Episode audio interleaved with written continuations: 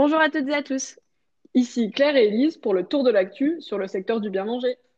Nous sommes le mercredi 3 mars et nous commençons avec cette actualité lue dans la tabula. On y apprend que Fabrice Desvignes devrait succéder à Guillaume Gomez dans les cuisines de l'Élysée. Actuellement, il occupe le poste de chef à la présidence du Sénat. Meilleur ouvrier de France 2015 et vainqueur du Bocuse d'Or 2007, il s'inscrit dans la volonté du gouvernement de valoriser la gastronomie et d'en faire, comme en témoigne le nouveau rôle de conseiller spécial de Guillaume Gomez, un puissant outil culturel et diplomatique. À voir si cette information va bien être confirmée dans les jours à venir. Oui, on en tiendra à informer nos auditeurs.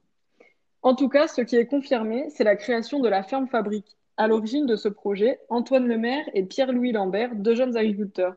Installés en Picardie, ils viennent de lancer leur fabrique à apéro et proposent des chips au blé, leur gamme regroupe des chips au sel fumé au bois de hêtre, des chips aux betteraves rouges et à l'oignon et des chips au piment doux fumé. Mmh, j'ai hâte de goûter ça. Après les chips, le fromage. L'actu qui suit va vous plaire. Comme le rapporte Combini Food, le mondial du fromage devrait se tenir à Tours du 6 au 8 juin 2021. Il rassemblera des affineurs, des chefs, des fromagers, des laitiers, des artisans et plein d'autres professions en rapport avec le fromage. Lors de cet événement, différents titres seront décernés, comme celui du meilleur fromager du monde. Au total, 48 pays seront représentés et plus de 900 fromages rentreront en compétition. Ah, ça, c'est un événement qui me plaît. Aujourd'hui, dans la vie de l'assaut, tu vas nous parler de gibier, c'est ça?